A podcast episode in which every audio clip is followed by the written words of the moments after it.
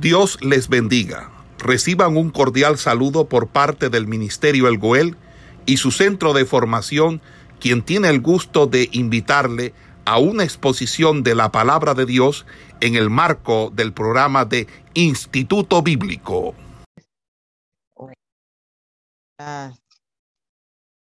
Eh, iglesias donde hacen Instituto Bíblico enseñan el Pentateuco, eh, eh, todos los cinco libros en una sola materia llamada Pentateuco.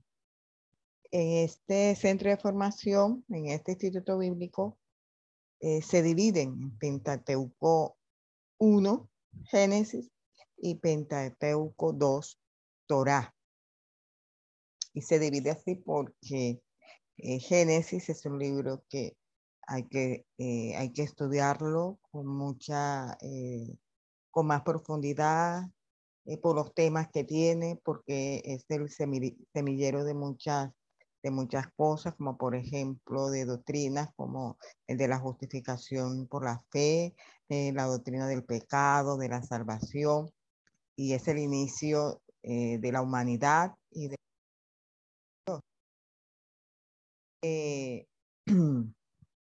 Entonces, eh, por eso Génesis, Génesis eh, se estudia independiente de los demás libros. Eh, ya Génesis pues se dio el semestre pasado y este semestre este semestre eh, se va a continuar con el Torah, que está incluyendo, incluye el resto de los libros del Pentateuco, como son Éxodo, Número, Levítico y Deuteronomio. Entonces, eh, así es la así es la asignatura eh, de, de este de este semestre. Amén. Eh, vamos a, entonces, a comenzar con una palabra de oración. Amén. Vamos a pedirle a, a la pastora Lilian Badillo que nos dirija en oración en esta tarde.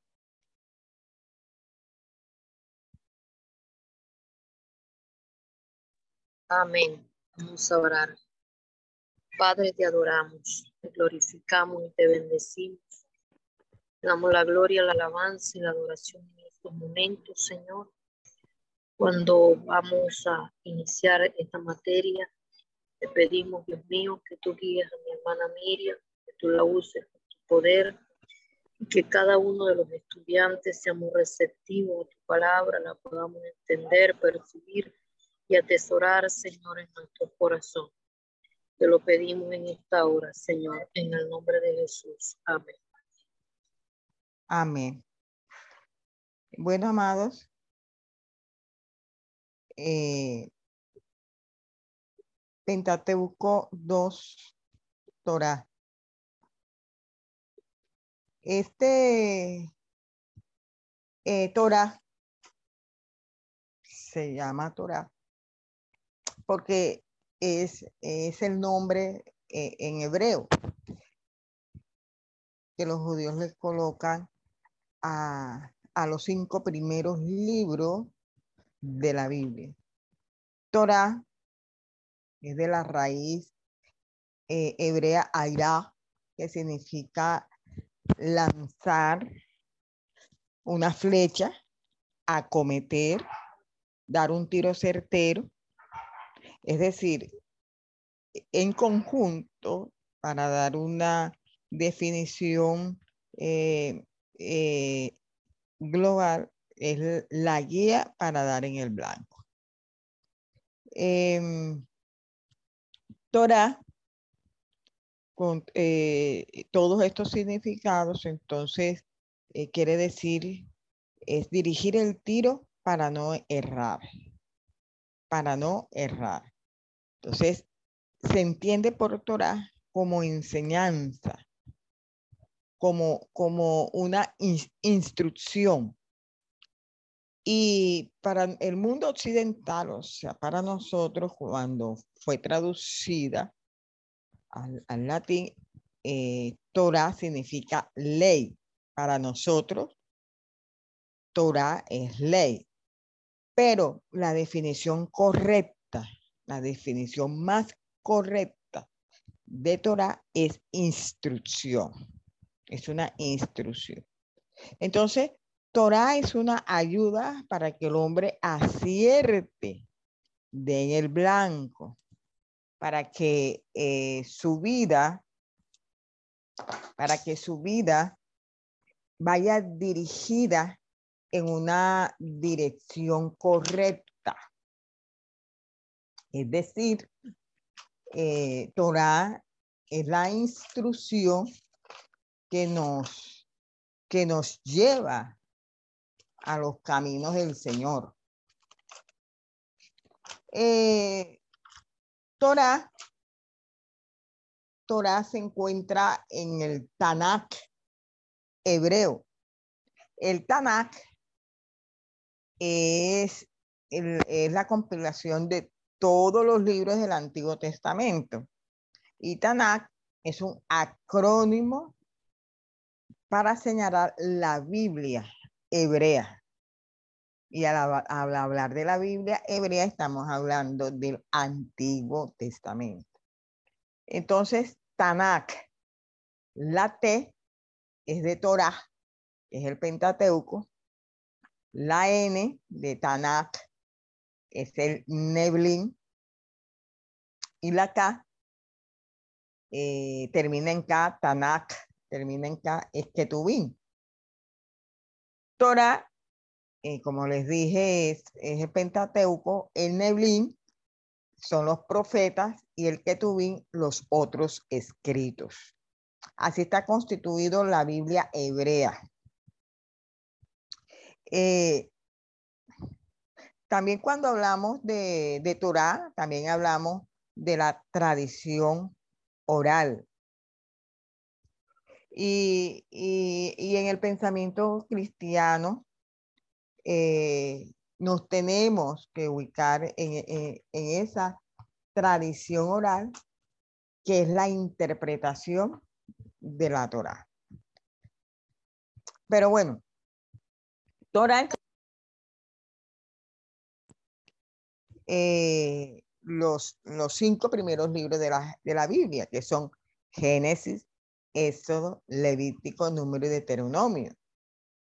Es es el Pentateuco. Eh, Génesis, es, eh, que es el origen o fuente, generación. En hebreo se le llama Berechit, que significa el comienzo. Éxodo, que significa salida, en hebreo se le llama Shemot. Shemot, es decir, nombres. Significa nombres. El Levítico, que son las leyes relacionadas con el sacrificio, en hebreo se llama Bayikra. Bayikra, que significa y llamó. Números pues, eh, que habla del censo, y hubo dos, dos, censos en número, uno al principio y otro en el capítulo 26. En hebreo se llama Bemidbar, Bemidbar, que significa en el desierto. Y Deuteronomio, llamado también segunda ley, en hebreo, eh, el nombre que tiene de Barín, termina en M, de Barín, que significa palabras, palabras.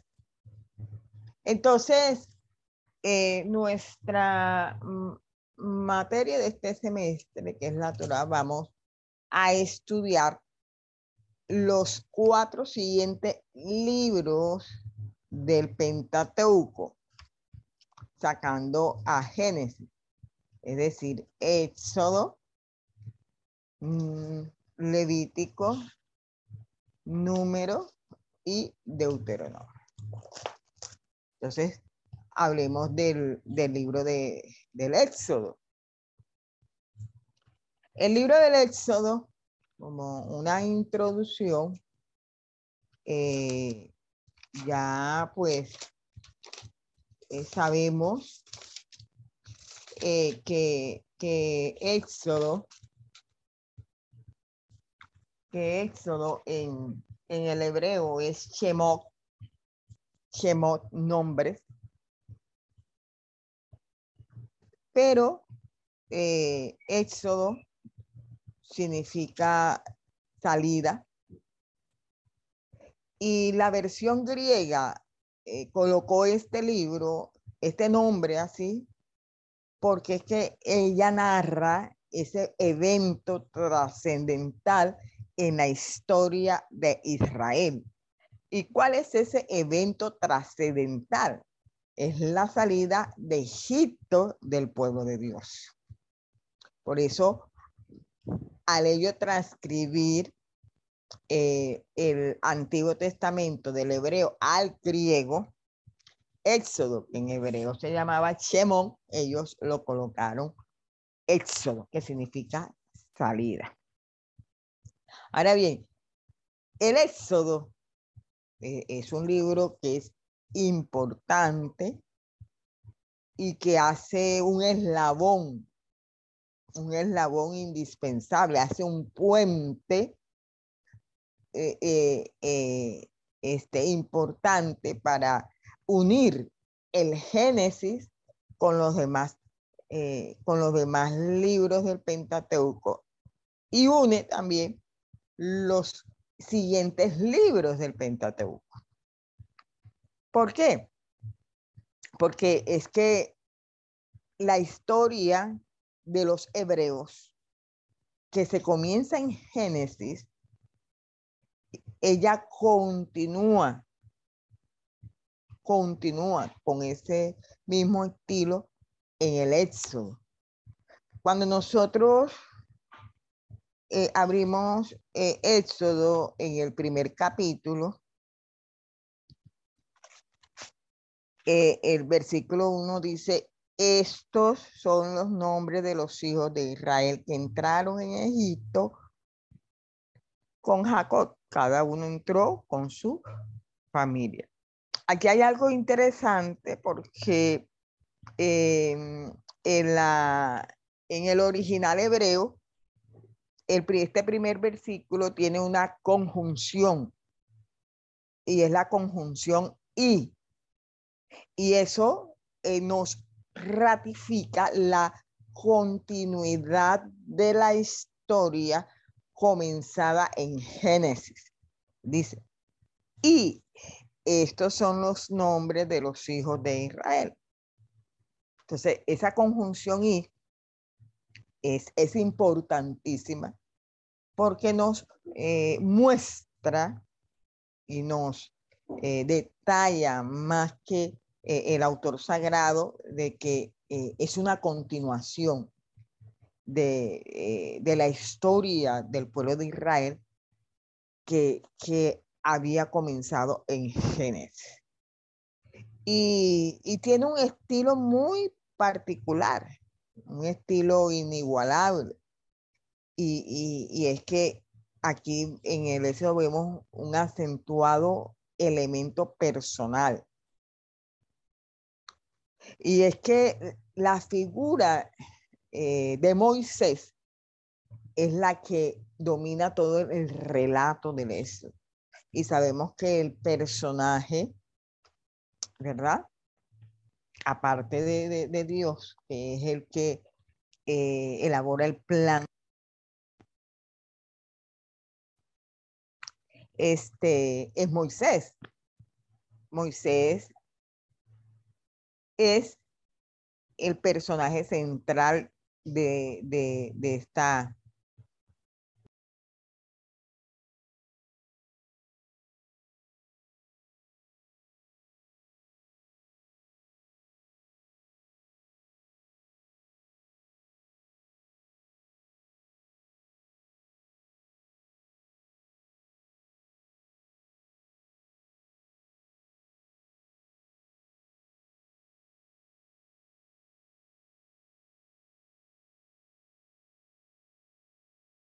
eh, iniciados en el Éxodo, estos eventos, estos temas sacerdotales y de santidad se desarrollan en Levítico.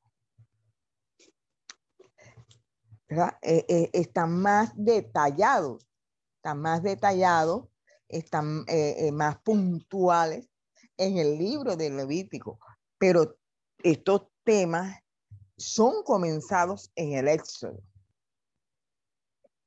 También números, ¿verdad? números,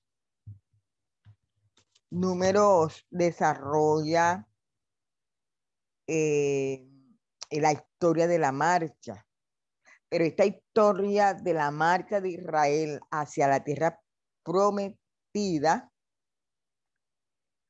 que constituye eh, gran parte del libro de números, ella encuentra su inicio o su principio en Éxodo. Desde, desde Éxodo de la salida de Egipto, comienza esa marcha pero número los relata con más amplitud. Y finalmente, pues, en Deuteronomio eh, se halla un eco tanto de números como de Éxodo. Deuteronomio es, es, es, es como un resumen y, y números, números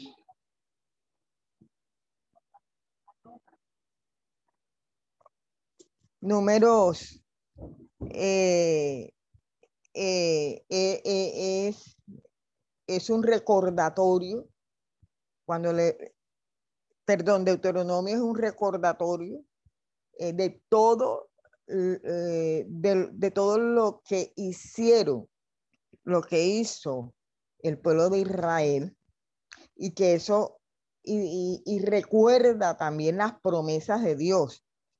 Y ese recordatorio lo hace Moisés y es lo que se describe en el libro de Deuteronomio. Por eso es un eco tanto de números como de Éxodo, el Éxodo. Por eso el libro del Éxodo, por, por, por este, eh, por, por, por, ese eslabón indispensable para unir todo el Pentateuco, el Éxodo es conocido también como el corazón del Pentateuco. Amén. El corazón del Pentateuco. Ahora bien, eh, vamos a hablar un poco de Egipto, porque es, es la tierra o es la nación donde eh, eh, en estos momentos se encuentra el pueblo de Israel. Egipto, es, es la antigua tierra de los faraones, ella abarcaba todo el valle angosto del río Nilo. Ella al norte se iniciaba, iniciaba su, su extensión desde Asmán, cerca de las primeras cataratas, hasta el delta, donde el Nilo desembocaba en el mar Mediterráneo la agricultura de, Egipto eh, dependía obviamente del riego del Nilo y de todo ese sedimento que dejaban las aguas al, eh, desbordarse y, que después se retiraba después de inundar el valle. Eh, la historia de Egipto entonces se remonta aproximadamente en el año 3000 antes de Cristo cuando el reino del, Valle del Nilo y el reino del Delta fueron unificados por un rey llamado Menes. Menes. Este rey unificó estos dos valles y 30 dinastías o familias reales reinaron durante eh, los años 3000 hasta el año 300 antes de Jesucristo.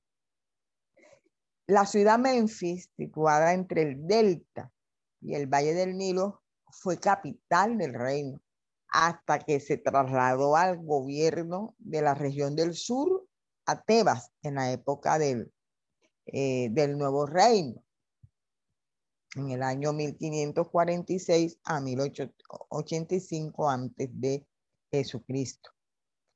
Eh, ahí en, en, esta, en esta nación hay una época clásica de la civilización egipcia llamada Antiguo Reino.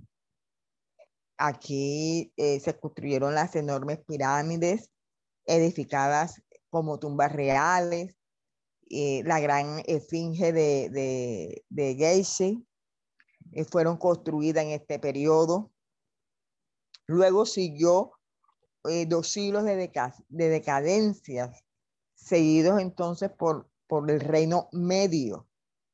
Aquí surgió un poderoso gobierno centralizado eh, bajo la eh, duodécima dinastía que trajo proyectos de irrigación, de explotación de minería de, del cobre en la península del Sinaí y la construcción de un canal entre el Mar Rojo y el río Nilo. También el comercio de egipcios se, extendió a las tierras marítimas de la parte oriental del mar Mediterráneo. Aquí que floreció, aquí floreció la educación y floreció la, la, perdón, la literatura. Esta época fue una época muy, pero muy brillante, pero después fue seguida de dos siglos de, decadencia y de un gobierno hostil. En, este, en esta época de, decadencia, de gobierno débil, perdón, de gobierno débil, ya en el siglo XVIII, los Itzos invadieron Egipto y establecieron su capital en Tanis. Estos invasores provenían de Asia Menor y, estos invasores usaron carros tirados por caballos y arcos compuestos y estas armas eran desconocidas para los egipcios, ¿verdad? Pero estos isos eh, permitieron que los egipcios mantuvieran un gobierno secundario en Tebas y en el Bajo Egipto. Los egipcios eran dirigidos por Amosis I, ¿verdad? Eh, en este tiempo fueron cuando los hebreos estuvieron en Egipto en aquel entonces. Eh, fue hecha capital de Egipto y, aún existen muchas ruinas de esta ciudad. Después, en el año de 1570, los egipcios fueron expulsados. Eh, y fue entonces eh, que eh, un conquistador famoso egipcio, fundador del imperio de Egipto en la época del nuevo reino, eh, Tomes Tomes III, dirigió campañas militares mediante las cuales subyugó a Etiopía, a Palestina y Siria, y él extendió a Egipto hasta el río Éufrates. Este construyó una flota, acumuló grandes riquezas. Hubo otro eh, Egipto, egipcio llamado Tomes III. Este fomentó la construcción de edificios públicos, ampliando el gran templo de Karnak y levantando numerosos obeliscos. Eh, en el año 1369 hasta el 1353, eh, Amenhotep IV fue quien reinó. Este descuidó todo el imperio egipto y se dedicó a establecer un culto al dios solar Atón como única deidad de Egipto. Este hombre, el rey, enfrentó oposición y, consecuentemente eh, eh, eh, perdió dominio sobre, sobre muchos pueblos alrededor. Y él trató de eh, de reconquistar estos territorios. Y su hijo Ramsés II siguió sus pasos, pero, eh, este, pero tuvo que solamente contentarse con un pacto de no agresión con Siria. Este Ramsés II es considerado el faraón del Éxodo y es considerado así por muchos estudiosos. Este Ramsés II se destacó por sus proyectos de construcción en Tebas y por continuar levantando las ciudades de almacenaje de Pitón y Ramsés. Eh, estas eh, Ramsés II, y hay documentos, eh, unos documentos eh, que dice que habían obreros que hacían su cuota de, ladrillo, cada día y de oficiales que no tenían ni, hombres ni paja para producir eh, este, los ladrillos, ¿verdad? Así como también lo describe eh, el libro de, de, del. La religión de Egipto era politeísta. Ella rendía culto a las fuerzas de la naturaleza, tales como el sol, la luna, eh, el río Nilo, y también a animales y a las aves. Ellos deificaron animales como el toro, el gato, el cocodrilo, la rana, la serpiente. Y cada dios tenía su función. Eh, los egipcios, ellos atribuían a los dioses la fertilidad de la tierra, y de los animales. También la victoria o la derrota en la guerra y las crecientes del Nilo. Todo, todo eso ellos se lo atribuían a los dioses. Algunos dioses eh, fueron elevados a la prominencia nacional por medio de decretos, pero eh, la, la, mayoría de los egipcios eh, prefería rendirle adoración a los dioses locales. Eh, la quinta dinastía en Egipto apoyaba el culto al dios solar Ra y había un centro de adoración que fue Heliópolis.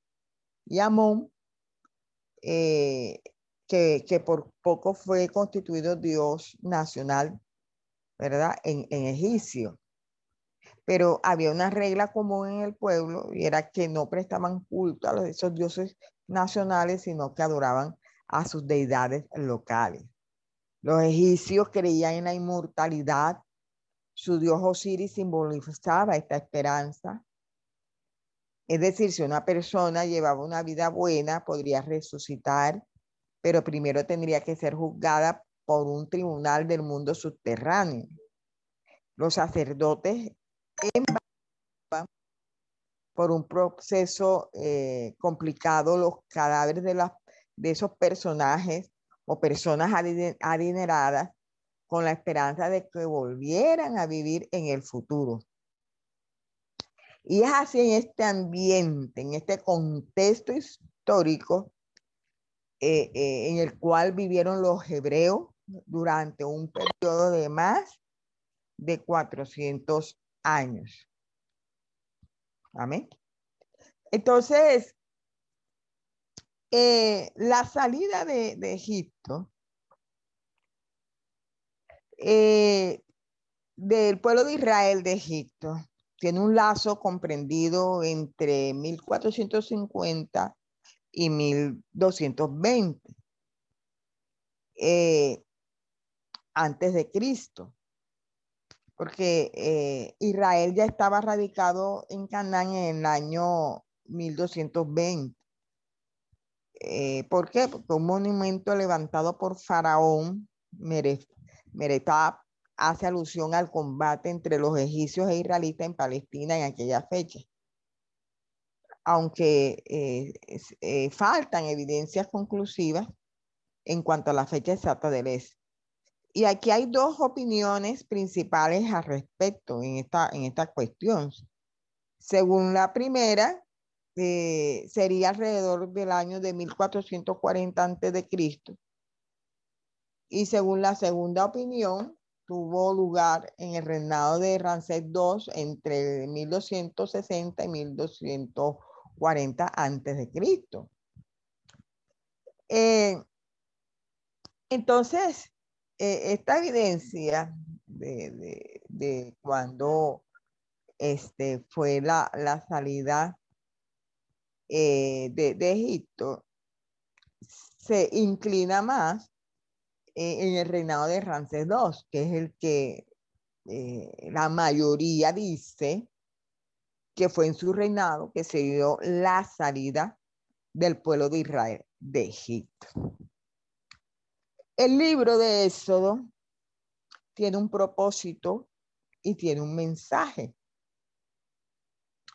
¿Cuál es el propósito del libro del Éxodo?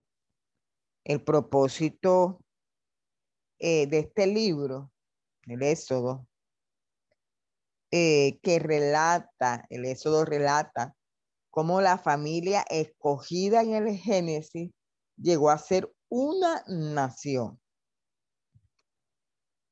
El Éxodo, este libro, registra dos eventos trascendentales en la historia del pueblo de Israel. ¿Cuáles son estos dos eventos trascendentales? Número uno es la liberación de Egipto.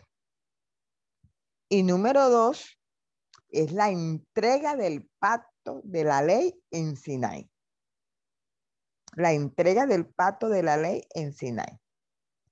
Ahora bien, ¿qué hace posible la liberación de Egipto?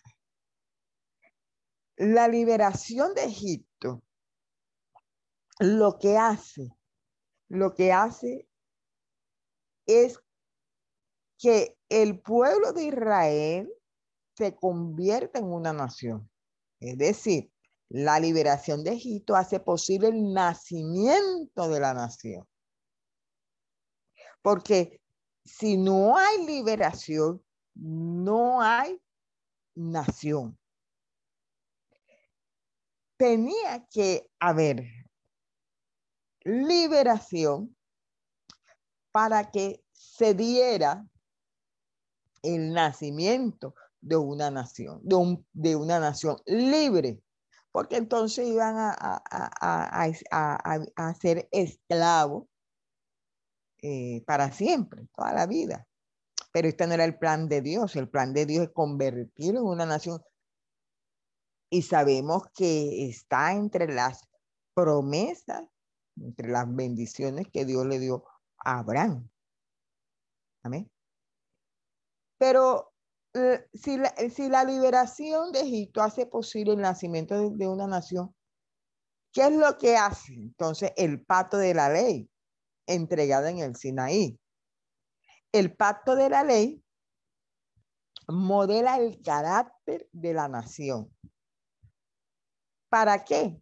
Para que fuera un pueblo santo. Para que fuera un pueblo santo. Es decir, Dios lo liberta, liberta al pueblo eh, de Israel, los saca de Egipto, los liberta de la esclavitud para convertirlo en una nación, pero esto no queda ahí. Dios no quería solo hacer una nación. Él, él también quería que aparte que fuesen una nación, fuesen un pueblo para él. Y para que sean un pueblo para él, les entregó el pacto de la ley. Entonces, el libro describe en parte el desarrollo eh, del antiguo pacto con Abraham, las promesas que Abraham recibió de Dios, que incluían un territorio propio, una descendencia numerosa, y que llegarían a ser una nación y la, bendición de todos los pueblos a través de Abraham y su descendencia. ¿Qué hace Dios? Primero multiplica su pueblo en Egipto. Luego lo libera de la esclavitud y entonces lo constituye en una nación. Al decir todo esto, llegamos a una conclusión. Y es que la conclusión es que el Éxodo es un libro de redención. Amén. El redentor Jehová no solamente libera a su pueblo de la servidumbre egipcia mediante su poder manifestado en las plagas, sino también lo redime por su sangre simbolizado en el Cordero Pascual. La Pascua tiene, tiene un lugar céntrico, revelación de Dios a su el antiguo pacto como en el nuevo. Hay un micrófono abierto por ahí, tanto en el antiguo pacto como en el nuevo, porque el, este cordero pascual es un símbolo profético del sacrificio de Cristo. Por eso, esta fiesta de la Pascua, esta fiesta de la Pascua se convirtió en la conmemoración de nuestra redención. Ella se convierte porque todo, todo apuntaba a la redención eh, eh, que, que vamos a tener a través de Cristo. Amén. Todo era un símbolo eh, profético. Dice aquí, en, Lucas 22, versículo 7, dice, eh, llegó el día de los panes sin levadura, en el cual era necesario sacrificar el cordero de la Pascua. Y, y preparando la Pascua para que la comamos. Aquí la institución, en la institución de la cena habla de la, de la Pascua, eh, donde eh, certifica por la escritura que la fiesta de la Pascua se convirtió en la conmemoración eh, de nuestra redención. Entonces Jehová provee al pueblo redimido todo lo que necesita espiritualmente. ¿Por qué? Ya que los, los hebreos, los israelitas, necesitan una revelación del carácter de Dios y de la norma de conducta que Dios exige, y para eso Dios le da la ley pero también pactó con ellos estableciendo una relación sin comparación y haciéndolo su especial tesoro. Y los hebreos, redarguidos de pecado por la ley, necesitan de una limpieza y Dios le proporciona un sistema de sacrificio. Y ellos necesitan acercarse a Dios para prestarle culto. ¿Y qué le da Dios? Dios le da el tabernáculo y ordena un sacerdocio. Y todo esto tiene el fin divino de qué? De que sean una nación santa y un reino de sacerdotes. Entonces el libro del Éxodo lo que nos revela es, eh, y lo que nos arroja es una luz del carácter de Dios. Porque en la liberación del pueblo de Israel se ve un Dios que es misericordioso y poderoso. En la ley nos revela que Dios es un Dios santo. En el tabernáculo, en el tabernáculo lo que nos revela es que Dios es un Dios accesible por medio de un sacrificio aceptable. Entonces, aquí hay un, evidente, o es evidente el paralelo entre la liberación de los esclavos israelitas y ese mayor éxodo espiritual efectuado por la obra y persona de Jesucristo. Todo apunta allá, todo apunta allá, apunta eh, de, del, al sacrificio de nuestro Señor Jesucristo. Porque Egipto llega a ser el símbolo del mundo pecaminoso, los egipcios, símbolo de pecadores esclavizados, y Moisés, símbolo del Redentor Divino que libera a su pueblo mediante poder y sangre y lo conduce a la tierra prometida. Ahí aquí, entonces, sale el tema del libro del Éxodo. ¿Cuál es el tema del libro del Éxodo? El tema es Jehová redime a su pueblo y lo transforma en una nación es que su, el plan de Dios eh, no eh, eh, lo envuelve todo y, y no se le escapa nada en el plan de salvación de Dios que va a culminar con el nacimiento de Jesucristo y con el y con, y con su muerte, dándonos a nosotros la salvación a través de su sangre. Entonces, ¿qué hace Dios primero para transformarlo en una nación? Redimirlo, liberarlo para transformarlo en una nación. Amén. Entonces, así eh, eh, como una eh, introducción de todo el libro de, del acto. Entonces vamos a, ir al capítulo 1. El capítulo 1. ¿Cierto?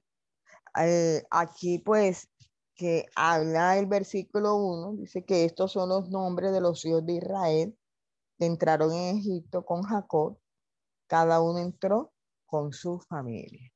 Aquí habían transcurrido aproximadamente 300 años desde la muerte de José. Aquí ya los 70 hebreos que se habían radicado eh, eh, en, el, en, el, en el río, eh, cerca del río Nilo, en, la tierra de, de José, en una tierra fértil, se han multiplicado. Y, ahora el, el, nuevo rey faraón, el nuevo rey faraón es, es quien, quien comienza a, a oprimir al pueblo de Israel eh, porque los ve como un peligro por lo que ellos habían crecido drásticamente. Aquí en este momento la situación política en Egipto ya había cambiado.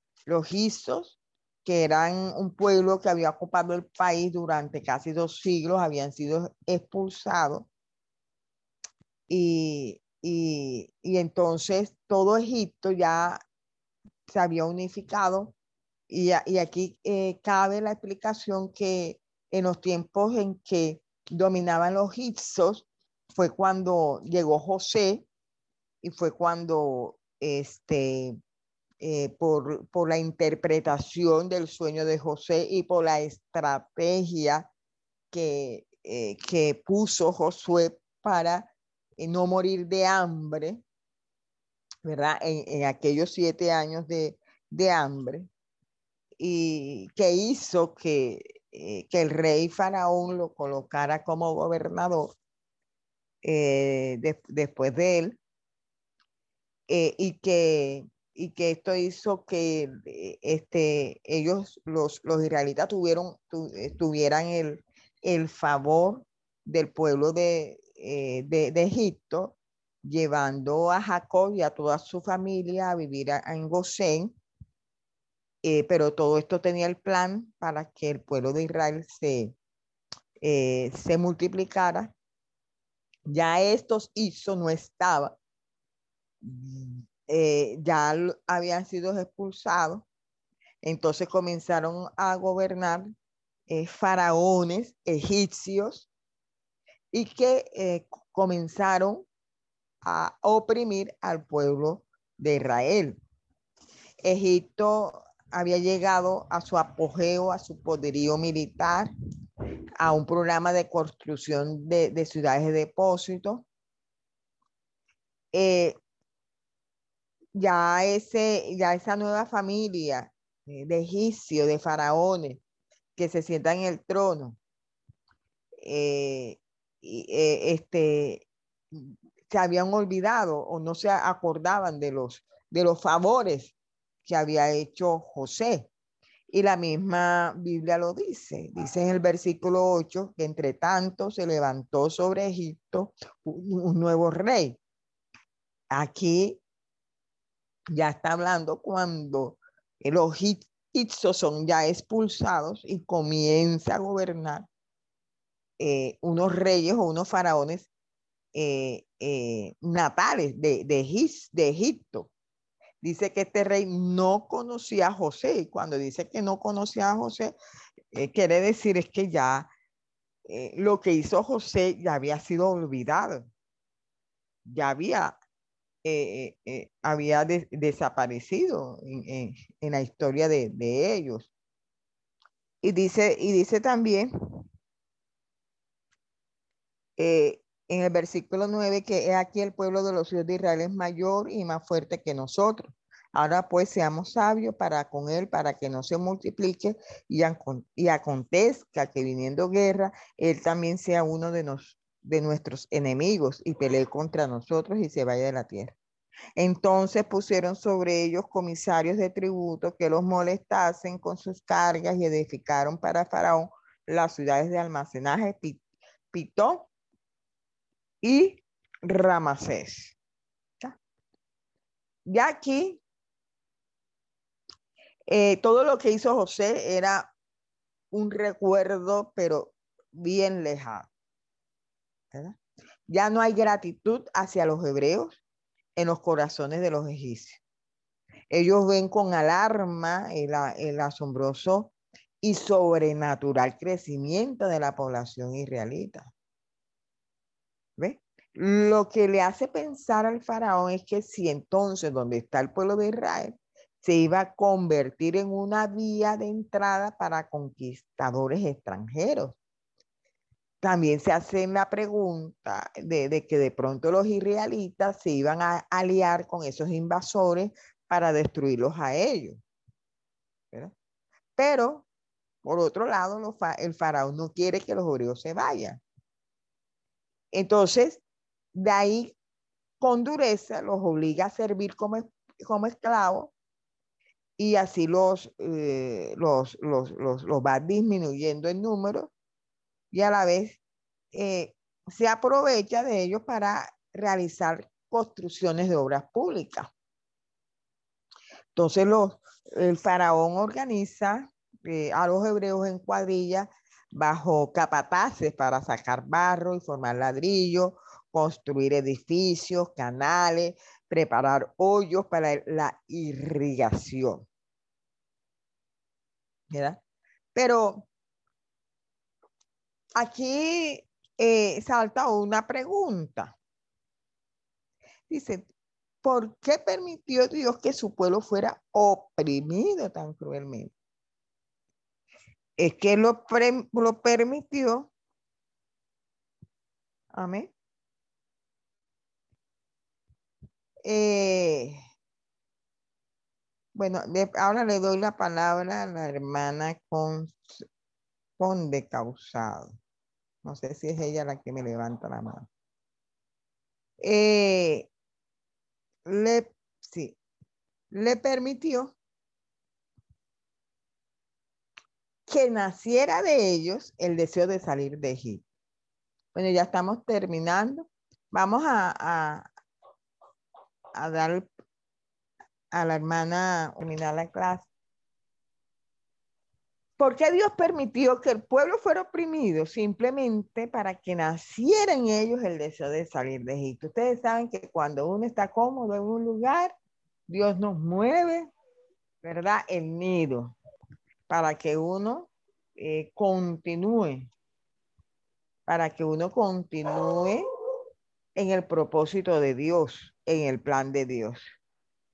Aquí los israelitas estaban contentos en Gosén, probablemente se habían olvidado, se habían olvidado del pacto abrámico por el cual Dios le había prometido la tierra de Canaán.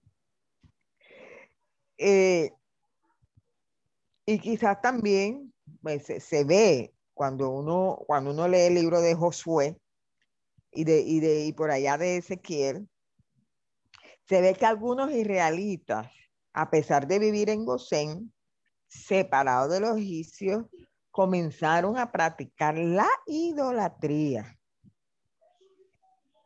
fue tan, tan grande la, la, decadencia espiritual, ¿verdad?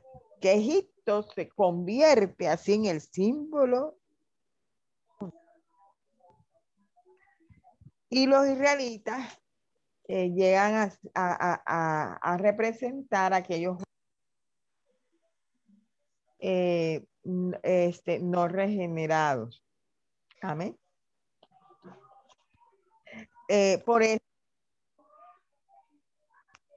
por eso eh, se necesitaba algo fuerte, algo drástico para sacudirlo, a fin de que quisieran, quisieran retornar o retomar o ir a la tierra prometida que, ellos eh, retomaran ese, ese, ese, esa bendición, ese plan de Dios.